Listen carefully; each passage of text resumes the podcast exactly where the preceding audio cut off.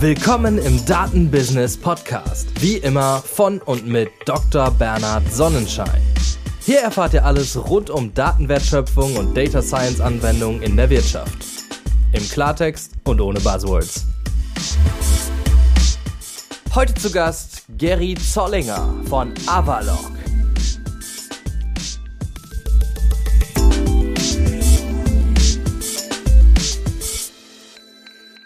Hallo, herzlich willkommen, Gary. Salut Bernhard, freut mich hier äh, wieder im Studio bei dir im Podcast zu sein. Yes, ich habe gerade mal nachgeschaut. Die erste Episode, die wir gemacht haben gemeinsam, liegt schon zurück zwei Jahre, mehr als zwei Jahre. Das war im Sommer 2020. Das waren quasi die Anfänge dieses Podcasts, Episode Nummer 19 und jetzt sind wir ja schon bei Nummer 120 plus. Ja, also da ist natürlich auch bestimmt viel bei dir passiert und auch thematisch und das können wir heute im Podcast ja mal so ein bisschen besprechen und updaten. Wir sitzen heute hier im Studio eskaliert, da auch mal ganz kurz ein Shoutout, dass wir hier uns mal einmal austoben dürfen. So, und jetzt Gary, nochmal ganz kurz einfach deinen Werdegang erklärt. Wie gesagt, du warst schon mal da. Das heißt, da können die Zuhörer, Zuhörerinnen auch gerne zurückgehen. Aber trotzdem paar Sachen zu dir, bevor wir darauf eingehen, was du bei Avalok genau machst. Mhm. Sehr gut. Also mein Werdegang war eigentlich immer im Daten, Analytics, Data Science, Machine Learning Bereich. Ursprünglich auch eher im Kreditrisikomanagement, also Kreditrisikomodellierung, Stressszenarios, Monte Carlo Simulationen, all eigentlich die fancy Modelle, die man eigentlich von der Finanzkrise kennt vom äh, Jahr 2008. Das war eigentlich äh, mein ursprünglicher Werdegang, dann eher Richtung, immer mehr Richtung äh, auch Computer Science, mehr Richtung eigentlich auch äh, Data Science im Compliance-Bereich. Ähm, das, äh, das, ich glaube, das ist eine natürliche Entwicklung, die viele eigentlich gemacht haben, von mehr von den traditionellen statistischen Modellen eigentlich eher Richtung auch Computer Science und Machine Learning und Data Science. Und äh, ich war eigentlich immer im Finanzwesen, im Bankenbereich unterwegs. Mhm. Und jetzt bei Avalok, wie du das richtig gesagt hast. Jetzt bei Avalok, also man kann also sagen, zusammenfassend, mehr als zehn Jahre Erfahrung im Bereich Data Science und das vor allem mit dem Kontext Finance. Es mal grob nochmal zusammengefasst. Und jetzt bei Avalok ist dein Titel Head of Data Science Analytics. Du machst aber auch relativ viel im Bereich Product Management, korrekt? Das ist korrekt. Also ich äh, hatte hier so zwei hat's an. Also man auf einer Seite eigentlich die ganze Data Science Entwicklung, die Entwicklung von der Software dahinter, also eigentlich eine Delivery-Rolle. Ähm, das ist natürlich immer Budget und Timeline, das eigentlich ähm, hier, äh, hier vor der Tür steht. Und auf der anderen Seite hatte ich mehr die, sag mal, Produktmanagement-Rolle. Äh, das, äh, das ist mehr eine, ich auch eine Strategie, äh, Strategie oder strategische Rolle, bei dem man eigentlich schaut, welche Produkte machen auch lang, längerfristig Sinn äh, für den Endkunden. Und ich glaube, die zwei Rollen sind sehr spannend, nicht immer konkurrent, weil auf, sagen wir, auf der linken Seite oder auf der Delivery-Seite und auf der technischen Seite da ist man sehr auch technologieaffin, man äh, möchte etwas entwickeln und findet gewisse technische Lösungen eigentlich interessant machen aber nicht unbedingt immer Sinn aus der Produktmanagement oder aus der Kundensicht. Und ich glaube, das sind so zwei spannende Rollen, die nicht immer miteinander ähm, oder ein bisschen diametral zum Teil unterschiedlich sind, aber sehr die müssen eigentlich zusammenleben und, und so bringen sie auch das ganze, den ganzen Bereich vom Data Science eigentlich weiter und, und entwickeln sich in die richtige Richtung und, und so entstehen, ich, ich denke, so entstehen wahrscheinlich die besten und innovativsten, wirklich äh, nützliche Lösungen äh, im Bankengeschäft und der, in der Finanzbranche, ja. Und wahrscheinlich generell auch, ne, so eine Brückenbildung oder so ein Translating zwischen diesen Bereichen, was du damit auch letztlich ja ein, einbringst als PM, als Product Manager. Das ist etwas, was, das kannst du vielleicht ganz kurz noch kommentieren, ich sehr stark sehe in den letzten ein, zwei Jahren, gerade in der Finanzindustrie, interessanterweise, vielleicht hier einfach voraus der Zeit ein bisschen, was das angeht, dass wir PMs oder auch Product Owner haben mit einem Data Science Background. Das war vielleicht früher eher eine Karriereentwicklung, Scrum Master dahin. Aber gerade so bei Datenprodukten, Data Science Produkten macht auch Sinn.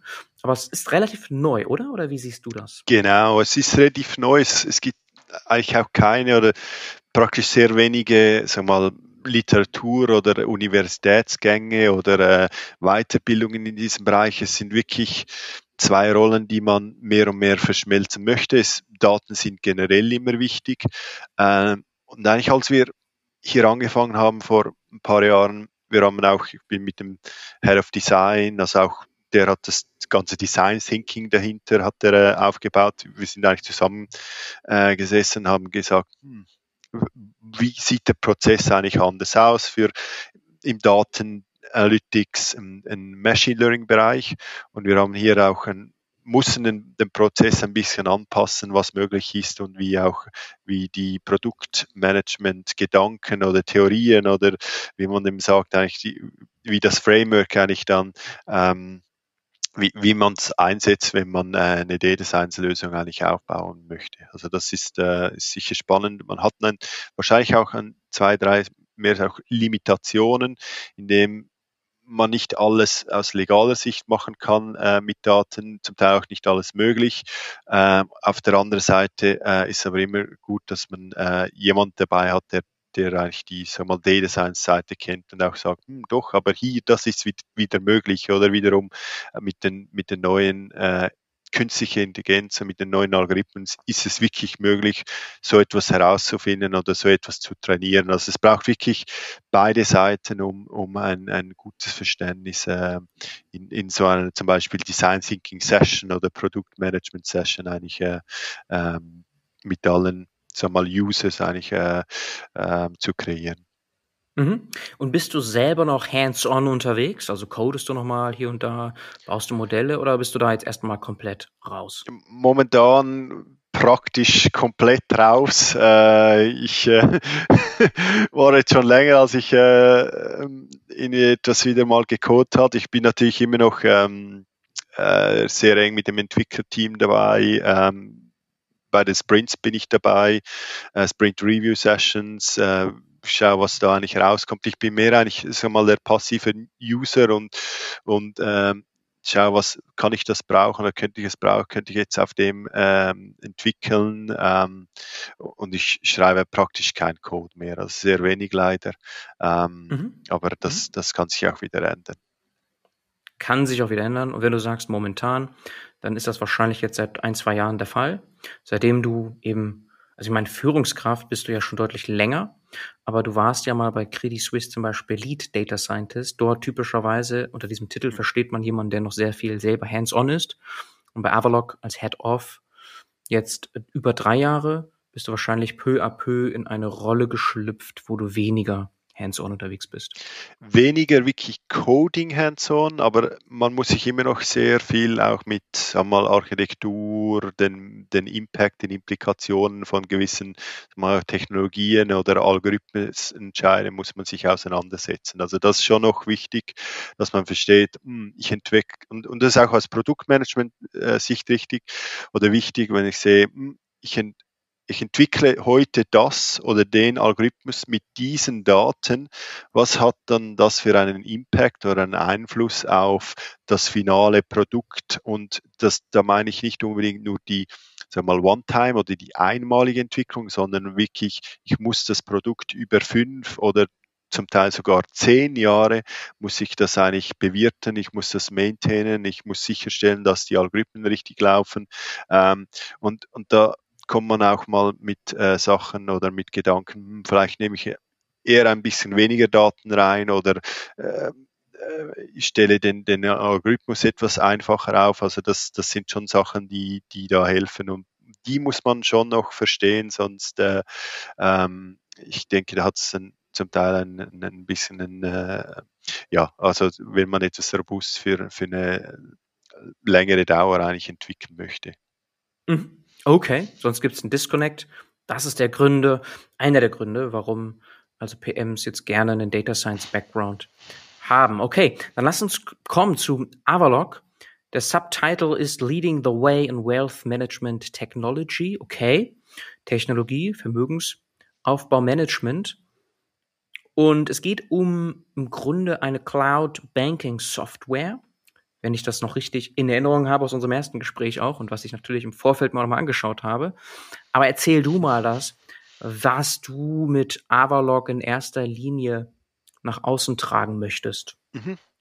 Also Cloud ist sicher richtig, aber natürlich auch On-Prem. Also unsere Software ist ursprünglich On-Prem, äh, wurde die angeboten immer noch. Äh, und wir machen natürlich auch mit der ganzen Finanzindustrie, wir helfen ihnen eigentlich auf die Cloud zu gehen. Aber für uns ist eigentlich viel wichtiger, dass wir eigentlich ähm, Technologien anbieten für das Front, Middle und Backoffice in der Finanzindustrie und dass wir helfen, Prozesse zu standardisieren, vereinfachen, automatisieren und auch kontinuierlich das, äh, sag mal, den, das Bankkundenerlebnis äh, zu verbessern. Das, das ist, also es ist nicht nur, sag mal, wenn, wenn wir auf unsere Produktlinien schauen, wir haben inzwischen vier Produktlinien. Das, das ist wirklich die wichtigste oder eine der ersten, die wir hatten, ist das Core Kernbankensystem. Das ist eigentlich die meisten Leute haben nicht, noch nie Core Banking oder ein Kernbankensystem gesehen, weil die, die haben ihre Mobile Web Lösung oder gehen einem Kundenschalter. Und äh, was Core macht oder Kernbanksystem ist wirklich, dass hinter im Backoffice eigentlich wirklich die Daten richtig abgelegt, gespeichert werden und dass man, wenn man heute eine Zahlung macht, dass die Zahlung auch noch in zehn Jahren richtig angezeigt wird und, und der Kontostand eigentlich stimmt. Also es ist wirklich so das Backoffice, von dem kommen wir. Wir haben auch eine aber eine zweite sehr wichtige Produktlinie, die nennt sich Engage. Das sind alle unsere digitalen Kanäle eigentlich ähm, vereint. Das Web Mobile Banking, das klassische, das wir kennen. Wir haben auch eine neue sag mal, eine neue Entwicklung, die nennt sich Engage App. Äh, das ist für Conversational Banking, dass man eigentlich sag mal, die Social Messaging Apps wie WhatsApp und WeChat und was man da eigentlich kann, dass man, dass man die einbindet in die Bankenwelt weil der Kunde oder der heutige Kunde möchte nicht mehr an den Schalter oder unbedingt ein, eine, eine Banking-App äh, runterladen. Er möchte eigentlich wirklich daily ohne ohne groß äh, mit der Bank in Berührung äh, zu kommen, möchte eigentlich Bankengeschäft machen. Es gibt ja dieser Slogan, äh, Banking is, is, essential, banks are not. Und das ist so ein bisschen, Engage App geht in diese Richtung. Ähm, und das, die dritte Plattform ist eigentlich äh, die Wealth-Plattform, also Advisory. Das ist mehr Richtung Wealth Management, Vermögensberatung, also für äh, eher reichere Kunden, äh, bei dem wir eigentlich äh, den, den Advisory-Beratungsprozess eigentlich unterstützen. Und ähm, dort gibt es auch äh, sehr, sehr äh, interessante sagen wir, auch Data Science Entwicklungen, die wir da unterstützt haben, im, sagen wir, mal, für den Kundenberater, wie man äh, ihn unterstützen kann, Prozesse automatisieren kann, dass er eigentlich äh, besser den, den, den schlussendlich den Kunden äh, beraten kann. Also das ist eigentlich eines der wichtigsten und ähm, äh, interessantesten Gebiete auch für uns aus der Data Science Sicht. Und dann haben wir eigentlich noch die vierte Plattform, das ist die Avalok Insight Plattform, das ist eigentlich die Produktlinie, die ich führe ähm, mit dem sagen wir, Produktmanagement ähm, hat und Deliver hat. Das ist eigentlich die, äh, die Daten, Datenplattform, Analytics und auch die äh, Artificial Intelligence Plattform. Und äh, hier haben wir gewisse Lösungen, bei denen wir eigentlich den, den Data Access für, für unsere Banken vereinfachen, ein, ein vereinfachtes äh, Datenmodell zur Verfügung stellen oder auch äh, gewisse Lösungen entwickeln für unsere einmal anderen Produktlinien, anderen Plattformen, wie, wie wir vorher gesehen haben, für die Wells-Plattform oder auch für die Engage-Plattform. So, das ist so ein, so ein bisschen der, die Summary, was, was wir bei Avalok ähm, eigentlich machen und was wir anbieten. Mhm, okay. Kann man das white labeled nennen, so dass Endkunden gar nicht wissen, wie du es gerade beschrieben hast mit Avalok Core, dass Avalok da verwendet wird? Das ist genau so. Also der, der Endkunde weiß kaum, dass Avalok da eigentlich dahinter ist. Auch wenn er eine Web-Mobile-Lösung von uns hat, das kann er völlig customizen. Wir, wir geben ihm eigentlich eher ein, ein Framework oder etwas, das sehr schneller ähm, eine Lösung, äh, nicht eine digitale Lösung oder eine Softwarelösung zur Verfügung stellen kann. Und wir haben, äh, wir sind eigentlich führend, das heißt, wir haben sehr viele Banken, äh, auch in der Schweiz zum Beispiel die Mehrheit der Banken benutzt Avalok, aber das wissen eigentlich die meisten Kunden gar nicht. Und ähm, das ist, äh, ist auch ein, äh, eher ein, ein, ist ein B2B-Business. Wir sind nicht selber eine Bank, das ist relativ wichtig. Also wir äh, konkurrenzieren nicht unsere eigenen Kunden. Also wir sind wirklich äh, Softwarehersteller und wir wollen eigentlich, äh, das ist ein bisschen der Gedanke, wir wollen Software vereinfachen, automatisieren, standardisieren, dass sie eigentlich günstiger und kosteneffizienter eigentlich angeboten werden können, auch für kleinere Banken und schlussendlich profitiert dadurch eigentlich der Endkunde. Also wir sehen sehr viel, dass auch mit diesem ganzen Wechsel in der Finanzbranche, dass eigentlich viele Banken, die früher selber ähm, Software gemacht haben, das heute eigentlich gar nicht mehr können. Die müssen eigentlich zumachen. Also die könnten die, die, die, die Kosten gar nicht mehr stemmen, hätten finden nicht die richtigen Experten und, und äh,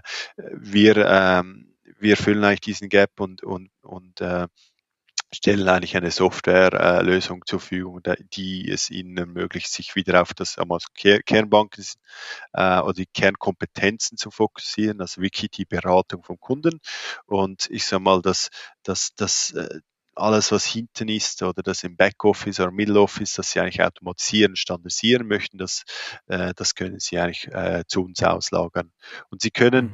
vielleicht habe ich es bis jetzt noch vergessen zu sagen, aber Sie können eigentlich nur die Software nehmen, das, das, das klassische Business, aber Sie können auch sagen, hm, ich schiebe eigentlich die ganze, ganze Hosting wie wir das von uns von der Cloud kennen oder sogar ein ganzes BPAS, also ein Business Process, ein ganzes Backoffice-Business, äh, schieben sie zu uns und wir unternehmen, also wir übernehmen das eigentlich für die Banken. Also es gibt da verschiedene Tiefengrade, die eine Bank äh, wählen kann, äh, was sie eigentlich noch selber machen können und wollen, wo sie gut sind und wo sie auch einen Mehrwert für den Kunden eigentlich generieren und wo sie sagen, hm, das ist jetzt nicht wirklich unsere Kompetenz, das macht, macht Avalok besser.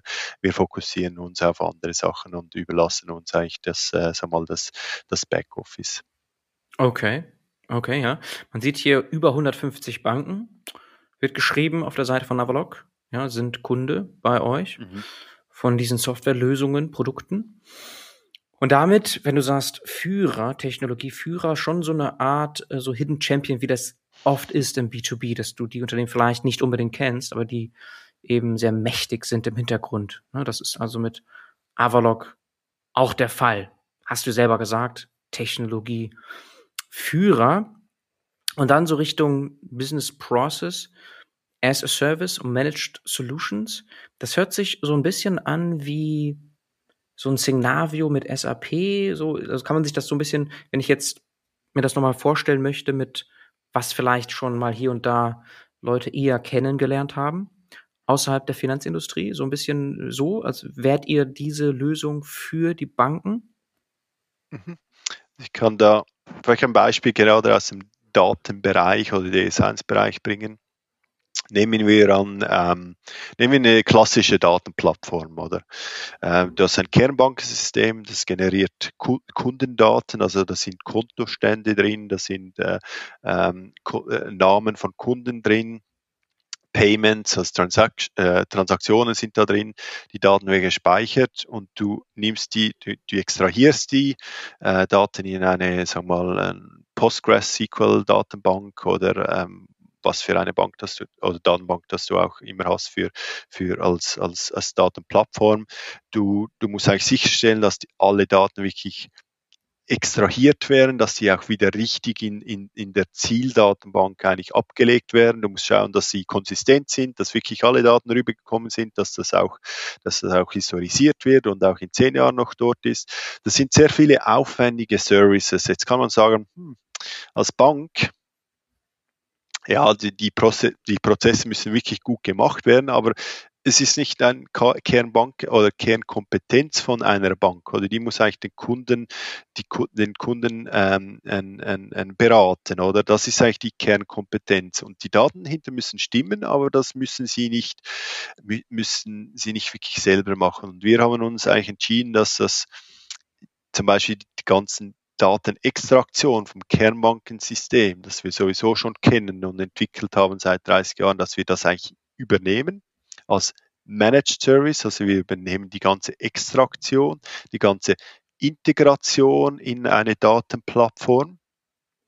Und wir stellen auch sicher, dass die Daten konsistent in der sag mal, gewohnten ähm, Qualität eigentlich abgelegt wird und dass die auch wirklich täglich und wir, also wir machen das sogar real-time, also dass die Zeiten eigentlich refreshed werden und dass die eigentlich für das Business oder für die Beratung nachher zur Verfügung stellen. Also wir haben den Prozess von der Datenextraktion, Integration, Qualitätsmanagement, Refresh, Automation den, von Daten haben wir eigentlich herausgenommen und bieten den als Service an und sagen, liebe Bank, ähm, du kannst es gerne selber machen, relativ teuer, relativ aufwendig. Du brauchst die Experten, du brauchst die Software, aber du kannst auch sagen, hm, Avalok, ihr kennt eigentlich die Daten schon am besten, ihr wisst, wie die im Core Banking System aussehen und ihr wisst auch, wie die nachher im Ziel oder in Datenplattform aussehen möchtet, äh, solltet. Und ihr äh, könnt das eigentlich übernehmen. Äh, das ist so ein, äh, sagen wir mal, so eine Entwicklung, die wir gesehen haben und die wir anbieten, auch als, äh, als, äh, als Backoffice-Provider, dass man eigentlich den, sag mal, ich, ich, nenne den jetzt einfach mal langweiligen Prozess eigentlich ähm, outsourcen kann und als Managed Service äh, zu konsumieren. Und ich muss ehrlich sagen, aus, aus Data Science Sicht, das ist ein langweiliger Prozess, also die Datenintegration, Extraktion, das hat mich als Data Scientist, das muss man machen, aber das, das, das ist nicht das, sagen wir mal, das, die, die, die Crème de la Crème vom, von der ganzen Entwicklung, sondern man möchte einfach mal Daten zur Verfügung haben und möchte sicherstellen, dass sie konsistent sind und in guter Qualität. Ähm, aber die ganze Extraktion, das Technische, das, das ist, äh, bin ich als Data Scientist, bin ich da relativ froh, wenn das eigentlich übernommen wird und die Daten eigentlich in, in guter Form äh, zur Verfügung stellen oder stehen. Mhm. Mhm, okay. Und dann gibt es natürlich noch andere Data Science Use Cases, die du auch letztes Mal schon hier besprochen hast. Ich weiß auch, dass bei dir das Thema ethische KI oder Ethical AI ein wichtiges Thema ist.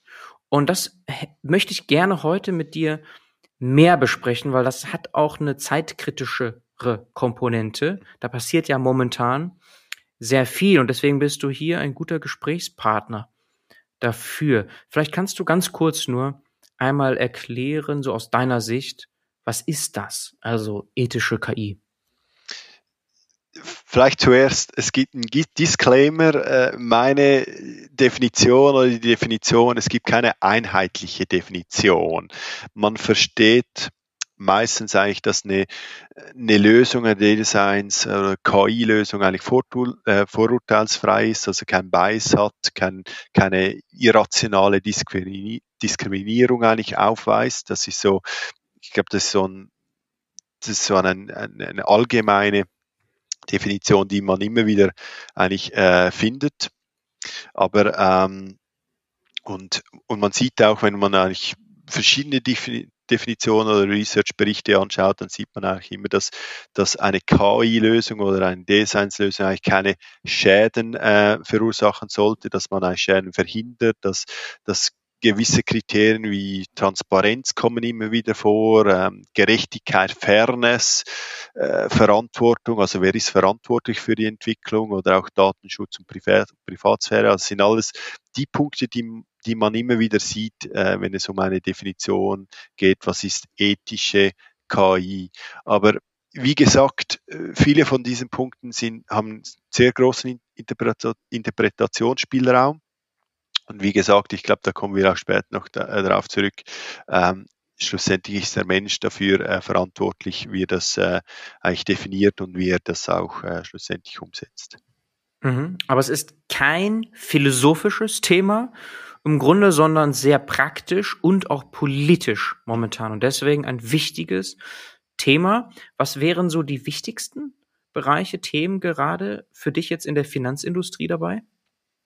Also es ist sicher neu, dass äh, sich eigentlich äh, die EU oder die Europäische Kommission einen Gedanken dazu gemacht haben. Die haben schon äh, einige Jahre zurück haben sie, sind sie mit einem äh, sagen wir mal, mit einem Vorschlag gekommen, wie welche KI-Modelle oder wie man mit KI-Modellen umgehen soll, dass sie eigentlich als ethisch gelten, als sicher etwas neu, auch in der Finanzindustrie. Wir haben uns eigentlich Finanzindustrie immer, sag mal, ein bisschen mit dem beschäftigt oder fair untergründig damit beschäftigt, aber ähm, sicher neu, dass sich jetzt ähm, die Finanzbranche auch äh, nicht nur auch äh, nicht nur also mal die haben sehr lange sind halt ein bisschen lag, überhaupt KI-Lösungen äh, einzusetzen und, und jetzt kommt schon der nächste, eigentlich sag mal, Hit von dem Regulator und, und, und in der Finanzbranche ist man da immer sehr, sag mal, nervös, weil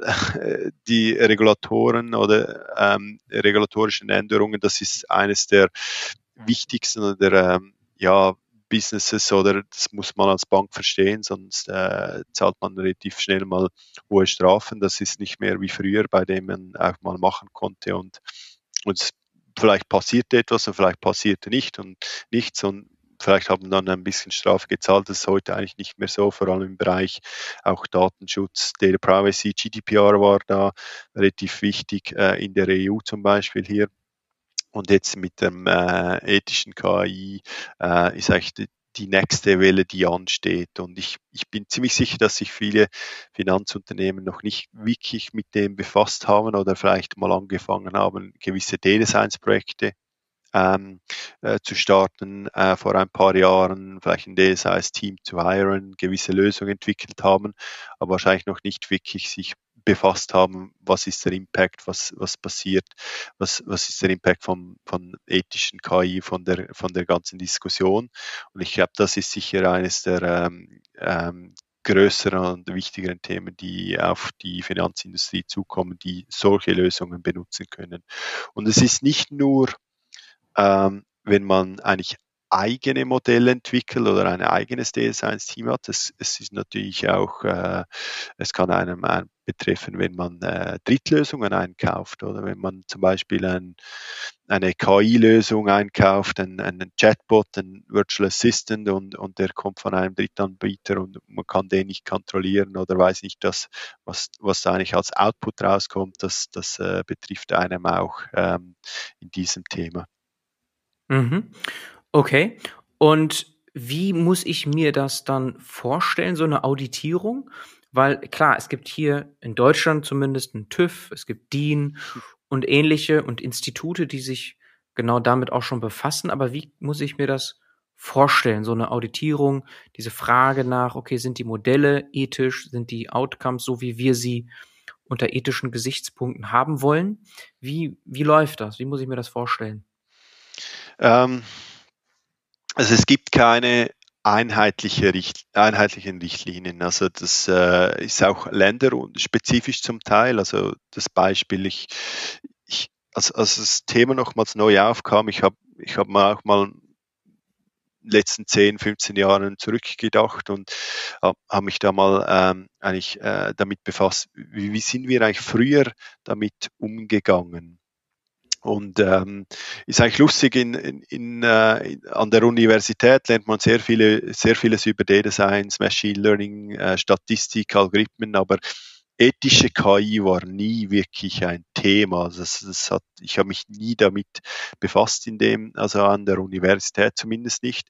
Dann kommt man in die Finanzindustrie und äh, möchte Modelle entwickeln ähm, zum Beispiel Kreditrisikomanagement-Modelle, also dass man, um Kreditrisiko oder Kreditentscheide eigentlich zu äh, automatisieren und äh, dort ähm, möchte man so frisch ab der Universität möchte man eigentlich ähm, die besten Modelle bauen und die sind zum Teil halt nicht immer ethisch oder dazu mal auch nicht immer ethisch gewesen. Man möchte da gewisse Faktoren reinnehmen wie Geschlecht, Nationalität, Sprache und, und das äh, führt natürlich zu, äh, sag mal, umstrittenen äh, Ergebnisse oder Resultate und, und dort schon ähm, hat man, also zumindest in meinem Umfeld haben wir gesagt, nee, das, das möchte man nicht.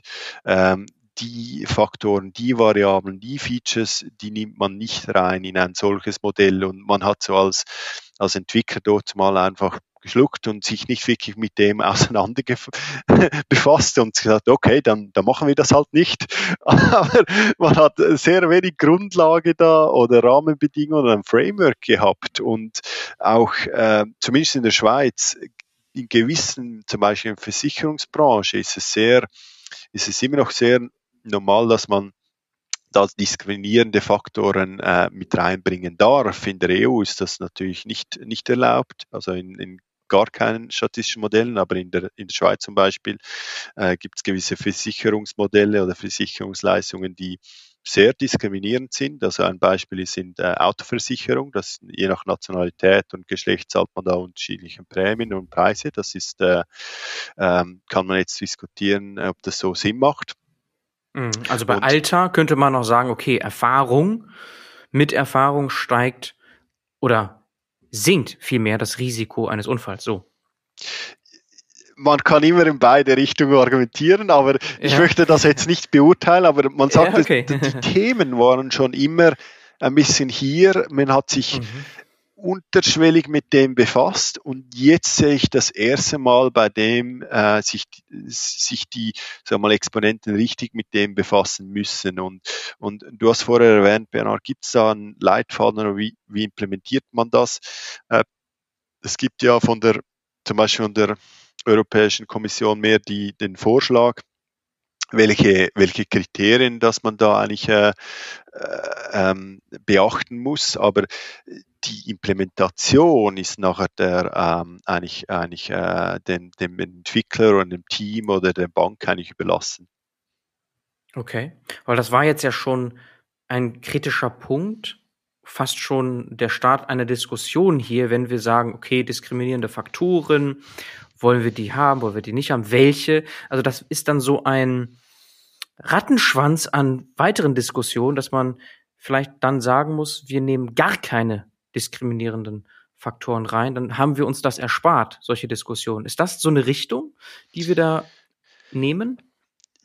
Ich glaube eher, dass man, also, dass man gar nichts macht oder dass die Technologie oder die, die, die Opportunität, die, also die, die Möglichkeiten, die die neuen äh, Technologien eigentlich bringen, dass man die nicht, nicht benutzt, ich glaube, das ist keine Lösung. Und ich glaube, hier geht es eher in die Richtung, ähm, was vielleicht auch die, äh, ich vergleiche das jetzt zum Beispiel mit der UK oder mit dem, mit, mit dem Vereinigten Königreich, wie die das interpretieren, die möchten wirklich ähm, AI oder künstliche Intelligenz in der Finanzindustrie ähm, unterstützen, möchten das fördern und möchten auch nicht mit, mit harten Regeln das eigentlich zurückbinden. Also das, das ist gar nicht äh, ähm, der Approach von, von, von, von der UK hier zum, zum Beispiel. Aber sie möchten eigentlich ähm, mal das Bewusstsein fördern.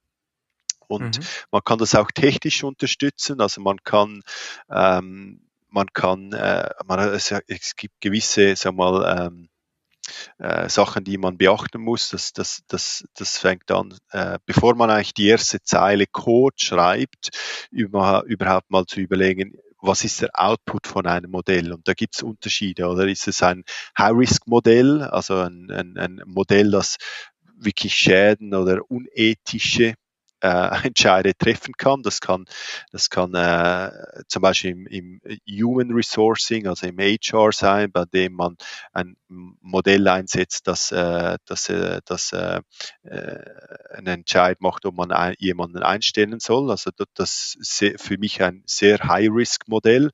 Und auf der anderen Seite äh, vielleicht eher ein Low-Risk-Modell ist, äh, nehmen wir ein klassisches Churn Prediction Modell, also ein Modell, das, das ähm, das forecastet oder eine, eine, eine, einen Forecast macht, ob, ob ein Kunde in nächster Zeit abspringt. Äh, ich glaube, das ist eher ein Low-Risk-Modell und ich glaube, zuerst muss man sich überlegen, ist es ein High- oder Low-Risk-Modell? Wenn es ein, ein Low-Risk-Modell ist, dann ich glaube, dann hat man ein größere Freiheitsgrade, was man alles entwickeln kann. Wenn es ein High-Risk-Modell ist, dann muss man relativ gut aufpassen, was, was man da als variablen Features eigentlich mit reinnimmt. Und mhm. natürlich, um all die auch die Vorschläge von, von der Europäischen Kommission eigentlich abzudecken, gibt's, das fängt von von den Basics eigentlich an. Also das, äh, das fängt mit Data Lineage an, dass man versteht, welche Daten kommen von welchem System und enden im, im, im, äh, im Algorithmus. Was, das ist auch äh, Audit Logs vom, vom, vom, vom äh, Output vom Modell, also dass man weiß, ah, vor drei Jahren am Nachmittag, am Dienstagnachmittag, am 2. Juni hat das Modell äh, Ja gesagt, äh, am nächsten Tag Nein bei diesem Kunden, also dass man eigentlich wirklich weiß, äh, was war der Output vom, vom, von diesem Modell. Natürlich auch Security ist da wichtig, aber das sind alles, das sind, das sind für, für mich eher die Basics. Die muss, die muss man sowieso haben. Was neu dazukommt, ist, ähm, sind gewisse Themen dann eher wie Explainable AI, also dass man auch äh, mittels äh, zum Beispiel Proxy-Funktionen äh, äh, verstehen möchte, wie ein Entscheid eigentlich zustande kommt von so, so einer Blackbox oder von so einem KI-Modell. Das ist äh, sicher etwas, ein, ein neueres Thema, das äh, das äh, aufgekommen ist und äh, auch in diese Richtung geht, um ein, eine ethische KI zu unterstützen. Mhm. Und das Wichtigste ähm, ist sicher auch die kontinuierliche Überwachung vom, vom, vom Modell. Also, dass man gewisse, schon bei der Entwicklung gewisse KPIs, also gewisse Schwellenwerte definiert. Die kann man auch dynamisch über statistische Schwellen eigentlich definieren mit Konfidenzintervallen, bei denen man sagt, hm. Ähm, Geschlechterverteilung bei der Entwicklung ist etwa 40, 60 Prozent.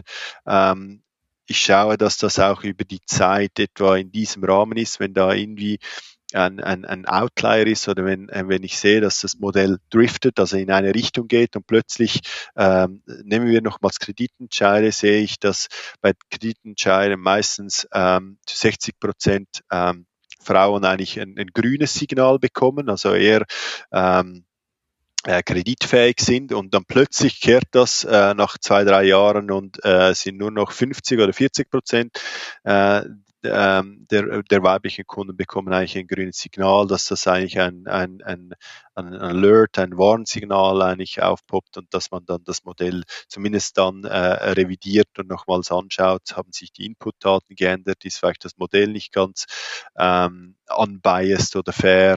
Ähm, also dass man hier mehrere eigentlich Kriterien definiert und das auch über die Zeit überwacht. Und da kommen wir nochmals zurück zu, zum ganz ersten Punkt, den du erwähnt hast im Produktmanagement. Also ich muss wirklich wissen, ähm, schon bei Entwicklung, wie sieht so ein Modell oder eine Lösung über die Zeit aus? Was ist der Impact? Was sind die Auswirkungen? Kann ich das überhaupt überwachen mit äh, gewissen Schwellenwerten? Äh, was wäre der Impact, wenn jetzt ein, so ein solches Modell ähm, nicht mehr fair ist? Also merken das die Kunden?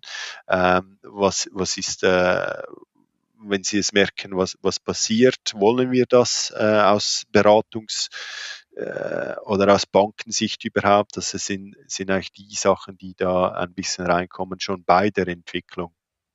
Mhm. Und was wir auch noch äh, gesehen haben, ist, äh, dass das machen jetzt viele ähm, sag mal, Data Science Toolbox oder Data Science Providers, also wir kennen ja Data IQ, Data Robots, äh, ähm, Databricks, da gibt's ja x tausend von solchen Anbietern, dass die eigentlich solche ethischen Fragen oder auch die, den, den, den Leitfaden von der Europäischen Kommission für ethische AI als sie die äh, eingebettet haben in, in, die, in die Entwicklung und der Entwickler muss eigentlich äh, durch die Fragen durchgehen. Das wird gelockt, das wird geauditet.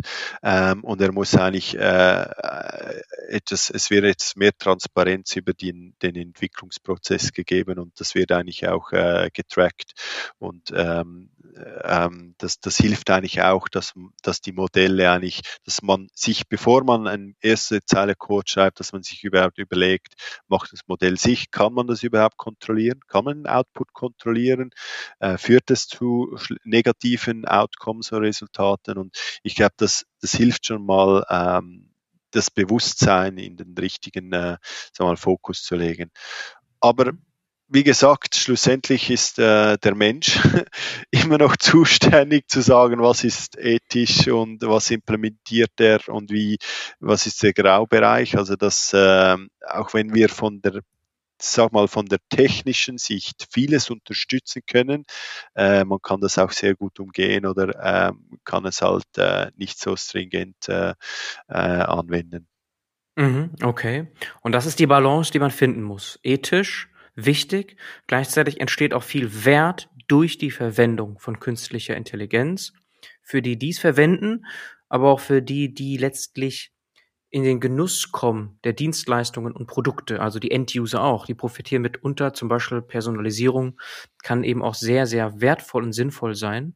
Und da muss man wahrscheinlich wirklich aufpassen mit den diskriminierenden Faktoren dieser Balance. Und du meintest ja Low Risk, High Risk. Und das bringt dann eine gewisse Schwammigkeit rein, mhm. wo wir, nehme ich an, immer Menschen brauchen, ne? weil wer definiert denn genau, was ist High Risk, Low Risk? Diese Klassifikation wird man nicht komplett verallgemeinern können. Also da muss es ja immer irgendeine Art von Grauzone geben, geben mit Erfahrungswerten und so. Ne? Also das ist wahrscheinlich etwas, womit wir umgehen können müssen. Ja. In der Zukunft sowieso. Ne? Jetzt haben wir das große Thema natürlich wie damals mit DSGVO und GDPR mit dem EU AI Act kommt wirklich etwas Großes auf uns zu oder aktuell. Und da kann sich ja jeder informieren, einfach zum Beispiel mit der Seite Artificial Intelligence Act.eu. Gibt es das Ganze nochmal in Papierform mit Erklärungen und Historie und so weiter. So, und es ist etwas Wichtiges, womit wir uns alle beschäftigen müssen. Was bedeutet das für dich oder euch bei Avalok konkret? Es ist ein momentan ein Vorschlag, den, der eigentlich von mehreren Exponenten, Stakeholders äh, mit der Industrie eigentlich äh, herausgearbeitet wurde. Ähm, wir sehen, ich würde sagen, den EU-Vorschlag auch einer, der am weitesten geht ähm, relativ zu anderen Ländern oder Regionen.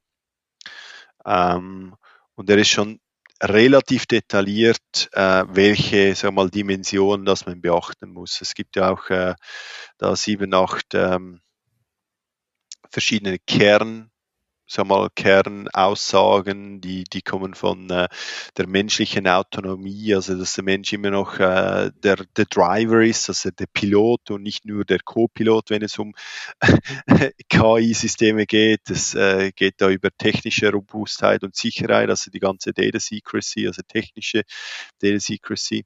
Security, über Privatsphäre, Transparenz, äh, Fairness, äh, auch gesellschaftliches und ökologisches Wohlergehen. Das ist ein sehr breit gefasstes, äh, äh, breit gefasste Dimension, die man da berücksichtigen muss, wenn man solche Modelle entwickelt.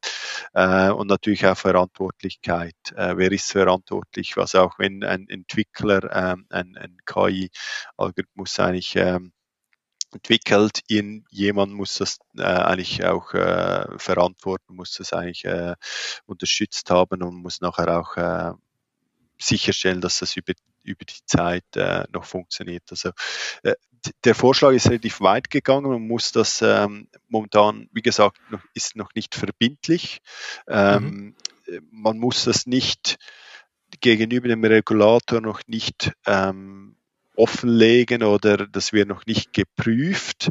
Ähm, mhm. Es wird aber sicher und, und das wird kommen, dass man dass man das eigentlich ein bisschen äh, in, in, in die Data Governance Rolle reinnimmt oder eine Data Science Rolle, also die äh, mit dem GDPR und auch schon früher, da gab es jetzt vor, äh, vor ein paar Jahren eine neue, sehr wichtige Rolle im Finanz- oder im Bankenbereich, das ist der Data Governance Officer und dass man eigentlich die Themen auch bei ihm äh, reinnimmt. Und wir sehen, dass das eigentlich fast alle Finanzinstitute und Banken machen. Ähm, mhm.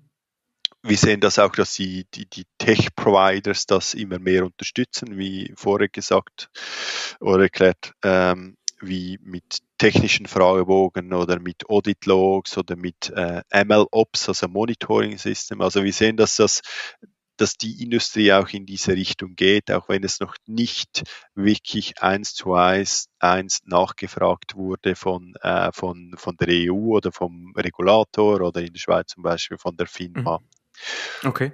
Und wir sehen auch, also Bernhard, wenn, wenn wenn ich zum Beispiel auf andere Länder schauen oder Regionen. Und hier ist äh, für uns oder Finanzmetropole äh, ist Singapur hier sehr wichtig. Die haben auch äh, schon im 18 haben sie schon gewisse Grundsätze eigentlich vorgeschlagen, die ähm, nennen sich die FEED-Grundsätze. Also das FEED steht eigentlich für Fairness, Ethics, Accountability und Transparency. Das sind eigentlich sehr ähnliche Werte, wie die EU-Kommission eigentlich vorgeschlagen hat. Ähm, also wir sehen auch, dass die die, die uh, Monetary Authority of Singapore, das ist der Regulator, der Finanzregulator in Singapur eigentlich das auch schon sehr früh aufgenommen hat und einen Vorschlag, auch jetzt wieder vor ein, zwei Jahren einen Vorschlag, ähm, sehr ähnlich wie der, wie der Vorschlag von der EU eigentlich ausgearbeitet hat. Auch der ist noch nicht verbindlich, aber es äh, schon sehr weit, äh, weit herausgearbeitet und äh, sehr ähnlich auch in der UK, wie wir vorher gesagt haben. Also auch die UK oder ähm, der ähm, der, äh, der äh, Regulator im Vereinigten Königreich, der hat auch äh, einen solchen National AI Strategy oder Act eigentlich herausgearbeitet, der vielleicht ein bisschen äh, offener ist wie der von der EU, aber auch äh, eine gewisse gesunde Grundlage schaffen möchte. Also wir sehen das eigentlich überall, vor allem in den wichtigen Finanzmetropolen, dass das äh, ein Thema ist, auch beim Regulator. Also bei diesem Thema ist der Regulator nicht am Schlafen, er hat das schon sehr früh erkannt und ähm, wir sehen, dass sie schon sehr weit sind mit, äh, ich würde sagen, sehr gesunde Vorschläge und, und Ansätze. Also nicht, dass er mhm. das unterbinden möchte, also kein, kein kein Regulator möchte das unterbinden, weil er sieht die, die Opportunität, er sieht die Chancen hier, aber ähm, er möchte eine, eine gesunde Grundlage, ein gesundes Framework möchte er eigentlich darlegen. Ja, okay. Und der Vorschlag ist anderthalb Jahre alt, ne? veröffentlicht am 12. April 2021. Gibt es da eine, kennst du die Timeline? Ist das etwas, was uns jetzt konkret in der Umsetzung beschäftigen wird, Anfang 2023 oder, oder so ganz grob? Wie sieht das da aus? Ähm, von der Timeline her, ähm, ich glaube, das äh, momentan es wird wahrscheinlich immer noch etwas länger dauern, bis das dann wirklich okay. äh, auch zwei äh, Jahre, drei Jahre. Ja, das bis es okay. dann wirklich eins zu eins äh, dann okay. auch äh, verbindlich wird oder ob es überhaupt verbindlich wird. Ähm, Veränderungen das, das, noch, ne? Ja. in Arbeit ist ein Vorschlag, das heißt, da wird auch aus der Praxis Input reinfließen. Ja. Ähm, ich würde ja gerne noch mal so, so zum Abschluss noch mal ganz konkret nochmal werden? Weil du hast gesagt, klar, es gibt äh, Kontrollmöglichkeiten, MLOps, Tools, es gibt die Möglichkeit, äh, letztlich über Explainable AI zumindest mal sich dem Problem schon mal anzunähern, indem man Transparent reinbringt und Interpretierbarkeit, Erklärbarkeit reinbringt. Aber jetzt mal so zum Abschluss, Gary, nochmal, jetzt seid ihr im Wealth Management unterwegs, Vermögens Verwaltung. Mal ganz konkret, wie sieht das aus? Also technisch auch umgesetzt. Was macht ihr jetzt schon? Was machst du jetzt schon, um ethische KI zu garantieren? Also wie gesagt, es fängt, es fängt auch bei uns an, bevor man eine erste Zeile Code schreibt. Also es gibt gewisse Bereiche, die wir nicht, die wir nicht gehen, bei denen wir vielleicht sagen, hm, ähm, äh, die, dem Bereich oder vorher habe ich es erwähnt, HR oder HR-Modelle, bei denen man auch ähm, äh, ähm, äh, Kandidaten eigentlich bewerten, äh, automatisch bewerten möchte. Also das wären zum Beispiel für uns Modelle oder äh, Bereiche, in die wir nicht gehen möchten. Ähm, es gibt zum Beispiel aber es gibt zum Glück, oder ich würde sagen, zum Glück im Finanzbereich wenige Bereiche, die wir die wirklich high, high risk sind, ähm, würde ich sagen, dass das wäre dann wahrscheinlich eher, wenn man anfängt, ähm, ähm, Video Recording, Recognition machen mit Kunden und die vielleicht analysiert und anfängt äh, zu klassifizieren oder ähm, äh, wenn man solche äh, vielleicht auch Daten benutzt, die etwas sensitiver sind. Also das, das ist bei uns, äh, haben wir momentan kategorisch eigentlich ausgeschlossen. Ähm, und wir haben uns auf, ich würde sehr erst gesagt, Low-Risk-Modelle eigentlich ähm, fokussiert. Das sind bei uns und ich, nehme da ein Beispiel, dass das auch Brauchpotenzial hat, dass man monitoren muss. Das ist der Virtual Assistant, äh, net, äh, net, also dass man eigentlich, äh, ich habe ja vorher erwähnt, dass man eigentlich mit WhatsApp und mit, mit diesem Social Messenger eigentlich mit dem Kundenberater kommunizieren kann und wir äh, analysieren eigentlich die, die Messages, die Chats und äh, empfehlen nachher dem Kundenberater eigentlich äh, äh, gewisse Aktionen oder äh, machen ihm eigentlich gewisse Empfehlungen.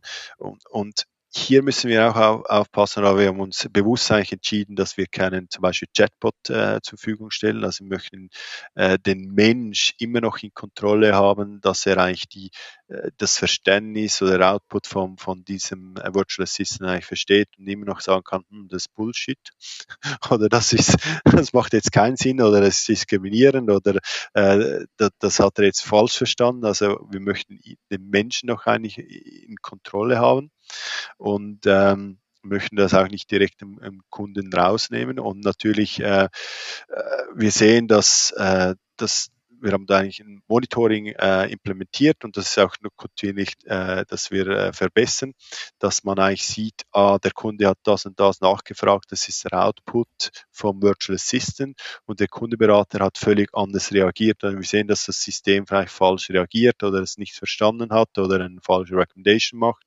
Und wir, wir sehen eigentlich diese Logs an wir sehen diese sagen wir, ah, Fehler oder diese, diese Outliers an und untersuchen die und äh, äh, entwickeln eigentlich das System kontinuierlich weiter. Und ähm, das ist so ein, wie gesagt, man, man muss relativ, man kann nicht einmal entwickeln und dann das lassen, sondern man muss wirklich kontinuierlich das, das monitoren, untersuchen und muss sicherstellen, dass das auch äh, richtig funktioniert.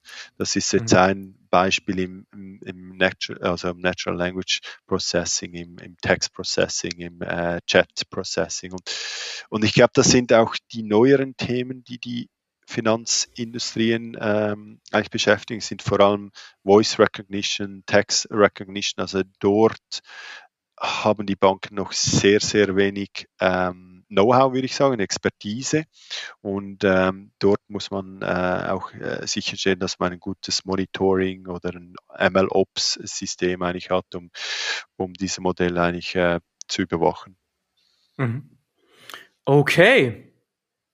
Das ist ein schöner Abschluss, würde ich sagen. Gary, damit haben wir einen Überblick gewonnen. Wir haben auch viele Punkte konkret besprochen und letztlich müssen wir uns alle damit beschäftigen, weil die Bedeutung zunimmt davon, ne? So. Und vielleicht machen wir einfach noch mal eine dritte Episode, wenn dann aus dem Vorschlag auch etwas Verbindliches geworden ist. Und dann können wir mal sehen, wie ihr, wie du das dann genau umsetzt. Ja? Herzlichen Dank für deine Zeit, Gary, heute. Ein spannendes Gespräch. Und bis zum nächsten Mal. Danke dir, Bernhard. Ciao, ciao.